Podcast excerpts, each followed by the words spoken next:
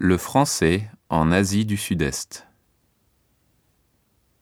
Du milieu du XIXe siècle jusqu'au milieu du XXe siècle, le Vietnam, le Laos et le Cambodge faisaient partie de ce qu'on appelait l'Indochine française.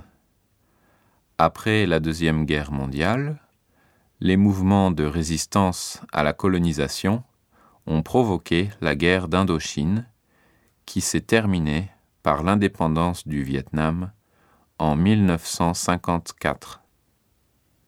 De 1965 à 1975, le pays a connu une autre guerre entre le Nord communiste et le Sud soutenu par les États-Unis. Le roman L'amant de Marguerite Duras, qui a été adapté au cinéma, et le film Indochine, avec Catherine Deneuve, se passe au temps de l'Indochine française. Ces œuvres nous montrent le magnifique paysage du fleuve Mékong et l'ambiance de l'époque.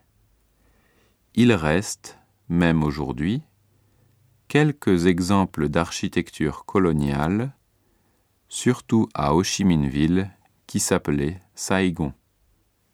Dans les trois pays qui formaient l'Indochine française, on trouve aujourd'hui d'importantes minorités francophones, mais en général, ce sont les personnes âgées qui parlent français. Il y a des écoles où on enseigne dans cette langue, mais les jeunes apprennent souvent l'anglais.